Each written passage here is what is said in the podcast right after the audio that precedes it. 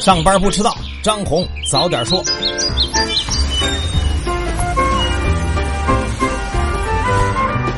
各位听友早，今天是四月十五号星期一，欢迎收听今天的张红早点说。新的一周上来还是说大事儿，周末的大事儿，坐在奔驰车上哭。前几天一段奔驰女车主哭诉维权的视频上了热搜。据了解呢，车主花了六十六万在西安利之星 4S 店买了一辆奔驰新车，可这个车呢还没开出门，就发现发动机漏油。然而，经过了半个多月的多次协商，经销商就是不给退款或者是更换车辆，说根据国家的三包呢，只能免费更换发动机。女车主没办法，就坐在这车顶上哭诉维权。随着这件事的持续发酵，还有媒体发现，这笔交易当中还存在着一笔叫做金融服务费。可能很多人对此都不陌生。女车主就表示，自己原本呢可以全款买车，但在销售的反复推荐下，才进行了贷款买车。最后呢，还被收取了一万五的金融服务费，而且呢，这笔钱是转向了一个私人账户，还没有发票。针对这一维权事件呢，奔驰公司在前天发布声明，向车主致歉，并称呢事后已经开展了深入的调查。对于金融服务费的问题，奔驰昨天表示，自己一向依法依规，不向经销商和客户收取任何金融服务手续费，也曾经反复要求经销商在独立经营时要诚信守法。西安市市场监管局呢，也已经成立了联合调查组，正调查车辆在销售前是否存在质量问题。值得一提的是，西安利之星并不是第一次被投诉，它共有相关的裁判文书二十一条，绝大多数都是和消费者之间的买卖纠纷。不知道从什么时候开始，维权只能靠哭诉和热搜了。这里边肯定有人是失职的。周末除了维权的热搜，九九六的工作制也引发了互联网行业的大讨论。四月十二号，马云、刘强东相继对这九九六工作制发声。马云说：“九九六呢，是我们每个人修来的福报，选择阿里这样的公司呢，是要付出代价的。”刘强东则在朋友圈里发表文章，讲述地板闹钟的故事，说早年间创业的时候，为了保证二十四小时的客户服务呢，自己把闹钟设成了两小时一次，四年都没有连续睡过两小时以上，并且表示不会强制员工九九六，但是必须具备。拼搏奋斗的精神，两位的表态瞬间将大讨论推向了高潮。网友基本都是批评的态度。当当网创始人李国庆也发文表示，坚决反对九九六，并说管理者提高效率比员工加班更有价值。中央财经大学劳动法和社会保险法研究中心主任沈建峰表示，如果九九六被美化为奋斗者的工作模式，那企业就至少应该让劳动者分享企业发展的成果，但不应该苛求每个劳动者把自己的全部身心都投入到企业当中，就像我们不能主张劳动者应该分享投资人权益一样。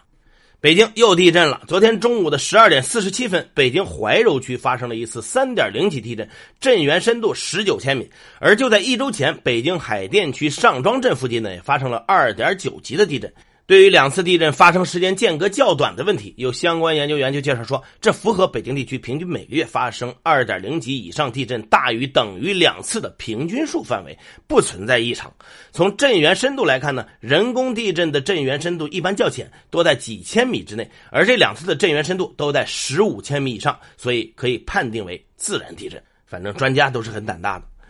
接着来说说美国总统特朗普高调喊话五 G。在四月十二号举行的五 G 部署活动当中，特朗普宣布了几项刺激美国五 G 网络发展的举措。他表示，五 G 是美国必须取得胜利的竞赛，不能允许其他国家在这个未来的强大事业上超越美国。他还说呢，美国不应该将五 G 网络国有化，私营公司应该迅速采取行动，部署更快的新一代网络。为了刺激私营部门在该领域的这个投资呢，目前美国政府正在根据需要释放尽可能多的无线频谱。当天，美国联邦通讯委员会表示。将在二零一九年底举行美国史上最大规模的频谱拍卖，以支持新一代五 G 网络发展。另外，美国还将在十年内投入超过两百亿美元，以推动乡村宽带网络的发展。四月十三号，名胜公布将延迟名胜全中国指数转为名胜中国全股票指数的截止日期，原定时间是六月一号，现在延迟到了十一月二十六号，推迟了将近六个月的时间。名胜亚太区研究主管谢征斌解释说，延迟推行的原因是让目前还在使用全中国指数的一些投资者有足够的时间转换到中国全股票指数。并且表示，这一转换对追踪名胜指数的资金流入不会造成太大的影响，也不会影响名胜纳入 A 股的实施节奏，更多的是出于指数整合技术上的考虑。同样是四月十三号，国际货币与金融委员会第三十九届部长级会议在华盛顿结束。会后呢，他们发布公告说，全球经济增速放缓，风险依然偏于下行。这些风险包括贸易紧张局势、政策不确定性、地缘政治风险，以及在债务水平处于历史高位的背景下，金融环境突然急剧收紧等等。此外呢，长期以来的其他挑战也依然存在。因此，国际货币与金融委员会呼吁各国要继续采取措施，降低全球经济风险，提高经济的韧性，并在必要的时候迅速行动，以巩固经济的增长，就是全球稳增长。好，接下来关注今天的财新说：中国养老保险体系应该怎样发展呢？财新周刊的社论认为，要彻底化解养老保险危局，全国统筹势在必行。中央调剂制度是考虑到全国统筹难以一步到位而推出的过渡之策。这个过渡期呢，宜短不宜长。这就意味着，首先要去除大锅饭的心态，结余地区不可继续固守自己的一亩三分地。其次，实质性的省级统筹必须要加快落实到位。最后，全国统筹配套制度必须及时的跟进。中国目前的生育情况到底怎么样呢？携程集团执行董事长、人口学家梁建章与人口学家黄文正推算，中国目前的生育率大概在一点四六左右，也就是平均每个妇女生一点四六个孩子。远远不到二点一左右的更替水平。他们判断，随着中国进一步城市化和教育水平的提升，如果不采取措施的话，中国的生育率大概率会跌至世界最低水平。就此，两位学者建议：第一，实施财政补贴政策，用 GDP 的百分之二到百分之五来奖励生育；第二，增加土地供应以降低房价；第三，增加教育供给，通过配备托儿所等方式降低职业女性生活成本，以改善生育的情况。为什么这一次政策实质比以往长呢？中国人民银行参事盛松成分析：一是国际形势错综复杂、深刻变化的外部环境不确定性因素的增加，也影响到了国内企业的生产经营和市场预期；二是金融去杠杆，导致 M 二和社融增速均大幅下降，在较长时间内延续下行的走势；三是经济结构转型升级前所未有，在三驾马车当中。长期以来，我国是投资拉动型和出口导向型经济，而近年来消费已成为经济增长的主要驱动力。四是民营经济的波动。不过，盛松成判断，政策实质已接近尾声。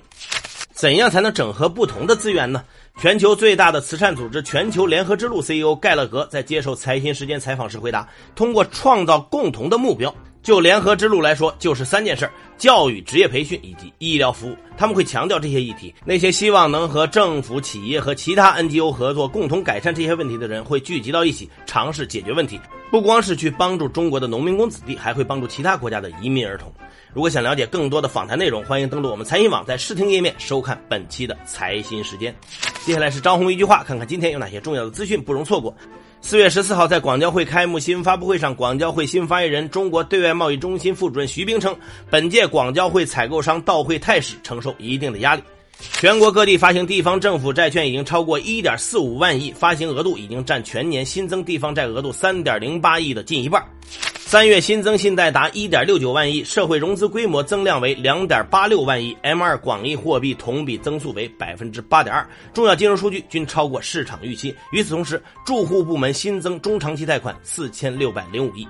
为期三个月的全国非法集资风险排查整治活动正式启动，整治活动从二零一九年四月一号到六月三十号，目前也在推动处置非法集资条例尽快出台，今年上半年可能颁布实施。证监会第十八届发审委履职的一个月里，审核提速且过会率上升到百分之八十八，明显高于前一届发审委百分之五十六的过会率。目前 IPO 排队企业数仅为高峰时的三成。由于相关企业投诉爱立信在中国的知识产权许可业务，国家市场监督管理总局启动了对爱立信相关许可业务的调查。国际游戏公司雪佛龙宣布，将通过股票加现金方式收购阿纳达科石油公司所有股权，交易对价为三百三十亿美元。据猫眼数据，《复仇者联盟四》中国内地预售两天时间票房已破两亿，而在目前的票房当中，看零点场次的人已经超过百万人次，占比百分之三十三，平均票价是六十五点四元。历经超过半年的波折和重新协商，中国和马来西亚之间最大的基础设施合作项目——马来西亚东海岸铁路项目的双方企业补充协议终于签署，建设成本预计将比原定计划压缩百分之三十二点八，建设长度则减少四十八公里，并缩减四个站点。好，以上消息来自于我们财新网，还有新华社和三大证券报。各位安心上班，好好挣钱，少喝酒啊，喝多了太难受。咱们明天见。